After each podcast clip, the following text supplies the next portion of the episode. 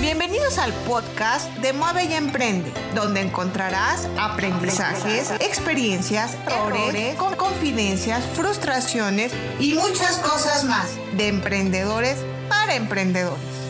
We have found our way. It's a brand new day. And we'll be making history. Are you with me? ¿Qué tal querida audiencia? Los saluda Alma Campos en un episodio más de nuestro podcast de Mueve y Emprende. Y como dice nuestra introducción, les acercamos experiencias, aprendizajes, obstáculos, tips y muchas cosas más de emprendedores para emprendedores. El día de hoy nos acompaña un emprendedor que se lanzó y comenzó a emprender por ayudar a su papá, quien fue diagnosticado con diabetes tipo 2. Y así es como funde y comienza Gilinat, que ahora nos contará qué es y de qué se trata. Hola Javier, un gusto tenerte aquí con nosotros. ¿Cómo estás Javier? Hola Alma, el gusto todo mío de, que me hayan invitado y todo muy bien aquí en casa por la situación actual de la pandemia. Sí, así, así nos tienen hoy en día. Te agradecemos mucho, Javier. Javier, para poder empezar nuestra plática del día de hoy, por favor cuéntanos cómo es que comienzas en este camino de emprendedor, que ya sabemos que fue por el tema de tu, de tu papá, pero cuéntanos, por favor, cómo es que llegas a este camino, Javier. Pues yo creo que en realidad se juntaron tres factores. Fue como una, coincidencia muy grande que pasaran al mismo tiempo. Todo empezó, eh, como bien mencionas, porque recibo la noticia de que mi papá es diagnosticado con diabetes y una de las primeras cosas que noto es lo difícil que era para él seguir una dieta sin azúcar. Y cada vez que en casa le acercábamos eh, el stevia o el splenda para, para que lo utilizara, pues la verdad es que no lo convencían del todo y él seguía consumiendo varios productos con azúcar. Entonces lo primero que se me ocurrió fue hacer una pastilla para que la gente la masticara y esa pastilla hiciera que las cosas le supieran más dulces. Entonces ya, ya no tener esa necesidad de añadir azúcar extra, ¿no? Fue un, proceso medio complicado y de laboratorio, no se logró. Además, esa pastilla justo en esos días salió a la venta en, en Japón y se volvió muy popular allá en Asia. Entonces abandoné esa primera idea y en aquel entonces mi hermana estaba estudiando odontología y me habló sobre un compuesto llamado gilitol. El gilitol es este endulzante natural que tiene propiedades muy interesantes. Una de ellas es que es el único endulzante que tiene exactamente el mismo sabor que el azúcar. Eh, obviamente es bajo en calorías, lo puede consumir cualquier persona, incluido diabéticos, y protege dientes contra caries, que es la razón por la cual mi hermana lo, lo estaba conociendo. Lo probamos, vimos que era el mismo sabor que el azúcar, me encantó, dije esta es la solución. Eh, investigando un poco más vimos que nunca se hizo popular porque era un producto bastante caro y entonces empezamos a trabajar en ver cómo lo podíamos hacer más económico y accesible a todos. Eh, la ventaja era que yo estaba estudiando ingeniería química en aquel entonces, entonces me acerqué a mis maestros y junto con dos profesores empezamos a trabajar en laboratorio para crear un proceso nuevo para hacer gilitol de forma económica y sustentable también. ¿Y por eso es que le llamas a tu empresa de esta manera? Exacto, Gilinat viene de gilitol natural, porque somos la única empresa que lo hace mediante un proceso natural y económico. Ah, ok, ok, Javier. Oye, y entonces aquí viene mi, mi, siguiente pregunta, que ahora nos estabas contando un poco de eso, Javier, pero tus estudios, de alguna u otra manera, tus estudios académicos, como nos estabas diciendo, te llevaron a poder emprender este, este, este proyecto. Así es. Sí, Gilinat está 100% enfocado a la parte de, producción sustentable. Entonces, estudiar ingeniería química y luego hice una maestría en biotecnología me ayuda muchísimo en ese, en ese camino. Que cabe mencionar que abandoné un tiempo el proyecto ya. Si, si después tengo la oportunidad, te platicaré un poco de esos tiempos. Pero sí, toda la base tecnológica de la empresa está 100% relacionada a lo que estudié. Oye, y cuéntame una cosa, cuando tú ya decides poder producir esto, ¿en qué momento es cuando se te ocurre el poder comercializarlo o el poder llevarlo a otras personas? ¿Cómo se te ocurre esto? Creo que siempre tuvimos esa visión desde el día cero de hacer un producto que fuera comercializable y que además fuera interesante para, los consumidores, ¿no? Ha sido un, proceso bastante tardado. Primero, los primeros dos años fueron prácticamente de estar en laboratorio, no haciendo pruebas, obteniendo el producto. Después fue un año de, la parte legal, del registro de marca, de los recursos de Cofepris. Y finalmente entramos a la parte de ventas, que es en la que ahorita estamos todavía, ¿no? Como tratando de posicionar el producto. Pero sí creo que desde el inicio hicimos Gilinat pensando en que fuera un negocio que nos permitiera escalar económicamente, pero que ese escalar o ese crecer la economía del negocio también fuera directamente proporcional a un impacto social y a un impacto ambiental. Ok, Javier. Oye, ¿y ayudado a hacer los planes de los cuales nos estás hablando ahorita, de la etapa comercial? ¿Con quién lo has trabajado? ¿Lo has hecho tú em, por tu cuenta o has recibido alguna asesoría o, o tienes otras personas que trabajan contigo, Javier?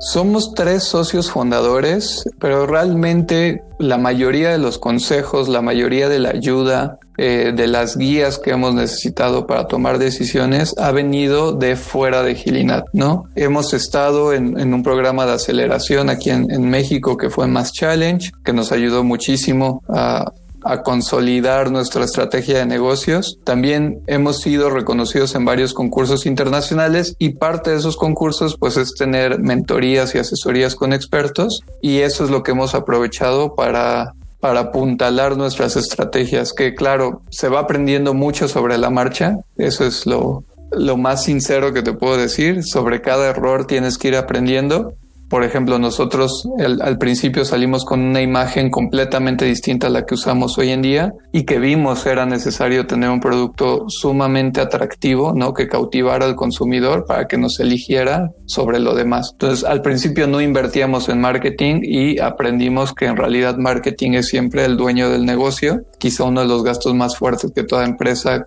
de venta debería tener. Oye Javier, entonces tú sí recomiendas el tener asesores externos que te puedan ir ayudando a moldear tu idea o tu proyecto? Claro, de hecho yo creo que para emprender se necesitan dos cosas principalmente. Mucha gente se preocupa por la idea, ¿no? Y pasa todo el tiempo buscando esa idea disruptiva o esa idea que nadie más les pueda copiar para emprender. Y la verdad es que eso no es lo esencial. Yo creo que para emprender lo primero que necesitas es un gran equipo, socios con los que puedas pelotear ideas, a los que les tengas la confianza para delegar trabajo, a los que sepas que te puedes pelear, pero al día siguiente es borrón y cuenta nueva, con los que puedas discutir cualquier estrategia que crean crear. Eso es lo principal. Si tienes un gran equipo de trabajo, cualquier problema que surja lo van a saber llevar, bueno, sobreponerse a ese problema. Y la número dos es una gran red de contactos, porque a través de esa red pues van a llegar justamente los mentores, los consejos, los primeros clientes, los amigos que te recomienden con personas de otras compañías. Teniendo esas dos, yo creo que cualquier proyecto puede salir adelante. He visto las mejores ideas quedarse en eso, en ideas, porque no tenían un equipo que las impulsara. Y he visto las peores ideas ser hitazos en el mercado porque el equipo estuvo insistiendo tanto que lo logró. Oye, Javier, y nos hablabas de un, de un tercer punto. Nos decías el equipo, la red de contactos y el tercer punto que nos comentabas, ¿cuál era, Javier? Yo creo el tercer punto es la mentalidad. Y es algo que se tiene que igual trabajar día a día. Ser emprendedor es un vaivén de emociones. Muchas veces ganas un concurso y te sientes invencible y al día siguiente no cierras una venta, piensas seriamente en, cerrar el negocio. Y para soportar eso, pues la mejor forma eh, de sobrellevar un vaivén así de, de sentimientos y emociones, pues es estar bien mentalmente. Y creo que lo mejor que se puede hacer para estar bien mentalmente es aprendizaje continuo, ¿no? No dejar de leer. Meditar ayuda mucho también. no descuidar la parte de, tu vida social, ¿no? Que está padrísimo dedicarle 24 horas de lunes a sábado, quizá al emprendimiento, pero date para ti los domingos, ¿no? Oye, y en esta, eh, en este sentido, para ti, Javier, ¿qué es lo que te mueve a emprender? A ti, Javier, personalmente, ¿qué es lo que te mueve a seguir en este camino como emprendedor? Son muchas cosas. La primera es ayudar a gente como mi papá, ¿no? Que tengan este problema de diabetes y que veo lo difícil que es para ellos seguir una dieta sin azúcar es, casi imposible. Hasta el jamón lleva azúcar, ¿no? Entonces necesitamos eh, encontrar una solución factible para eso y, me gustaría ayudar a ese problema. También me gusta mucho la parte que hemos implementado de, impacto social y, la relación que tenemos con agricultores que viven en pobreza. Nosotros compramos residuos agrícolas, que es nuestra materia prima, a agricultores que viven en pobreza extrema y me gusta ver cómo hemos beneficiado ya ciertas localidades y cómo han usado ese dinero para mejorar sus casas, para mejorar su calidad de vida. Y también hay una parte personal, ¿no? Todo emprendedor también tiene motivaciones personales. Me gusta igual esa parte de, relacionarme, de conocer nuevos conceptos. Creo que emprender me ha ayudado mucho a aprender cada día cosas nuevas y esa curiosidad y esa, esa emoción por ver qué es lo que sigue es lo que me mantiene motivado diario. Ok, Javier. Oye, y cuéntanos a quién admiras o quién ha influido en ti como emprendedor, alguien que, que te haya aportado y que sea alguien que, que haya eh, influido en Javier como emprendedor.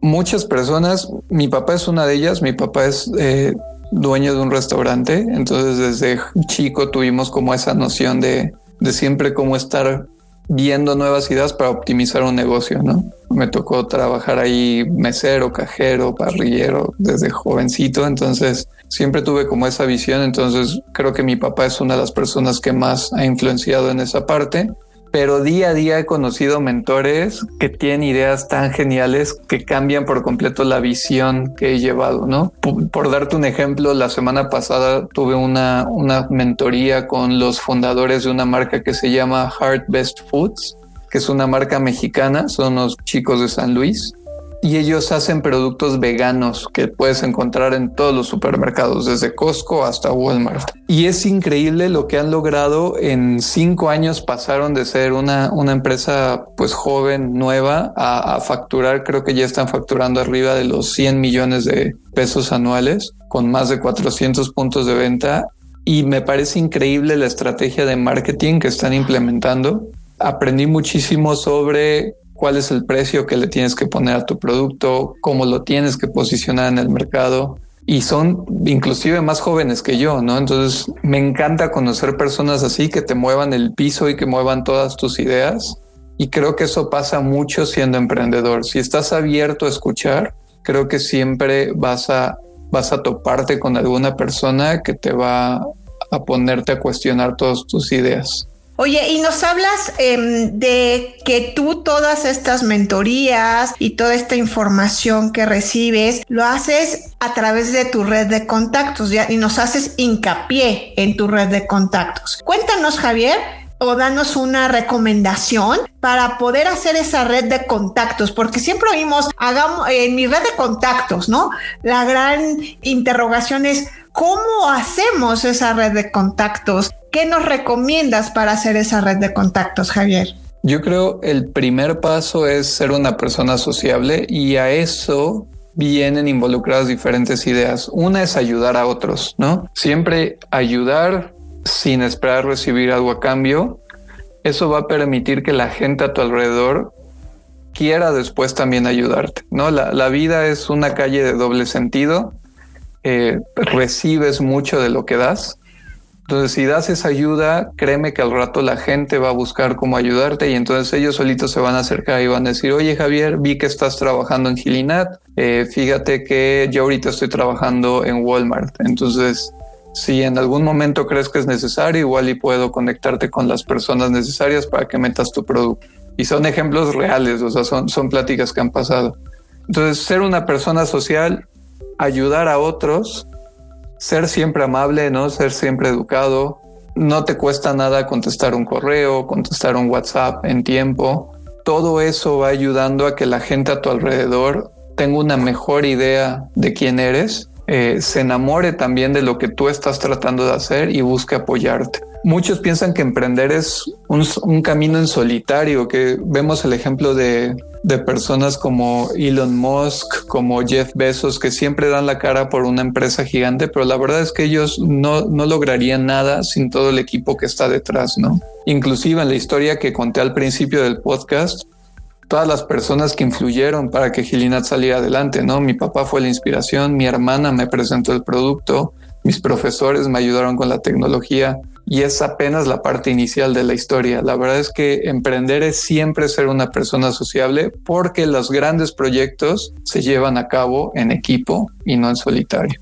Ok, perfecto, Javier. Oye, Javier, ¿y qué nos recomiendas para aquellos que personas que te están escuchando y que ya están a punto de tirar la toalla, que ya no les salió el proyecto, que se les cerraron muchísimas puertas y ya están a punto de decir, ya, me voy de este proyecto, ya no puedo? ¿Qué recomiendas, Javier? Yo recomendaría que se dieran un día para desconectarse de todo. Si necesitan más, dense hasta una semana si quieren. Es muy común tener lo que se llama un burnout. Un burnout es esta etapa en la que pues has estado meses, años trabajando en tu emprendimiento y de repente las cosas no empiezan a salir y nos cuesta trabajo ver cuáles son los errores que hemos cometido y nos enfocamos más en la parte negativa de los resultados, ¿no? Entonces, lo ideal es desconectarse, durante esos días de estar desconectados, sentarse, analizar qué es lo que ha pasado y ver si es por decisiones que hemos tomado, ver si es por una mala ejecución o muchas veces hay factores externos, hay que decirlo. Por ejemplo, no sé, imagínense que mañana surja una normativa que diga que todos los sustitutos de azúcar están prohibidos ahí yo ya no tengo nada que hacer. O sea, por más que el producto haya sido bueno y estemos trabajando, si ya viene una imposición de gobierno, pone una ley de este tipo, pues ya es un factor externo que delimita la idea por completo. Y eso pasa muchas veces. La mayoría de las veces los emprendimientos no mueren por factores externos, porque si eres un buen emprendedor vas a saber pivotear. La mayoría muere por factores internos y por falta de ventas. Entonces, analizar qué es lo que hemos estado haciendo mal y también ver si nosotros no estamos pudiendo, qué personas podemos integrar a nuestro equipo para solucionar los problemas que tengamos. Perfecto. Oye, Javier, ¿y este camino de emprendimiento sí se lo recomiendas a las personas? Sí, de hecho, como te comenté hace rato, eh, yo abandoné el proyecto por cuatro años, me gradué y en vez de seguir con, con Gilinat decidí, bueno, surgió la oportunidad de irme a trabajar al extranjero. Entonces cuatro años estuve trabajando fuera de México para Unilever, para empresas como BASF. Y después de esos cuatro años decidí y me di cuenta que había cometido un error gigante al, no seguir con mi sueño y con Gilinat. Renuncié, regresé a México y, volví a arrancar Gilinat. Y me gustaría que la gente que esté escuchando esto no tenga que pasar por cuatro años para después darse cuenta que lo suyo era emprender, ¿no? Anímense desde, desde el inicio. Creo que es muy importante trabajar en algo que te haga feliz. Y hoy en día trabajar en compañías, eh, no digo que no que te haga infeliz o que sea muy difícil, pero estás siguiendo los objetivos y los ideales de un grupo de personas que no eres tú. Creo que lo mejor es seguir los objetivos y los ideales de una compañía que esté hecha 100% a lo que tú crees. Muy bien, Javier. Oye, y cuéntanos, ¿qué sigue para ti con Gilinat? dónde te podemos encontrar, dónde podemos saber más de tu proyecto. Cuéntanos, Javier. Ahorita estamos en dos retos bastante grandes, que es uno, escalar nuestra capacidad de producción. Tenemos una lista de espera de 3.000 clientes y solamente produjimos el año pasado una tonelada, este año vamos por tres, pero estamos todavía en esa etapa de llevar lo que hacemos de laboratorio pues ya a una planta industrial y a la vez pues invertir en una estrategia de marketing y ventas para ir posicionando nuestra marca, ir creciendo esa lista de espera de clientes. En ese sentido, sí liberamos una pequeña pequeña parte de nuestra producción diaria para que nuevos clientes la puedan obtener sin estar en lista y eso lo hacemos mediante canales eh, online. Entonces vendemos para esa, esa parte de nuestra producción a través de Amazon, Mercado Libre, nuestra página web que es www.gilinat.com y sí tenemos algunos puntos de venta en Puebla, Quintana Roo, Tijuana y Guadalajara. Ok, perfecto. Muchas gracias Javier. Pues te agradecemos muchísimo todo lo que nos has compartido en nuestra plática del día de hoy. Vamos a estar muy al pendientes de ti y de Gilinat para, para poderlos ir viendo y estamos, estaremos muy al pendiente de ti Javier. Muchas gracias. No, al contrario, muchísimas gracias Alma por la invitación y a todos los escuchantes. Muchas gracias. Y ustedes, querida audiencia, recuerden que moviendo su voluntad, moviendo sus virtudes, moviéndose, lograrán lo que se propongan. Y recuerda, mueve y emprende.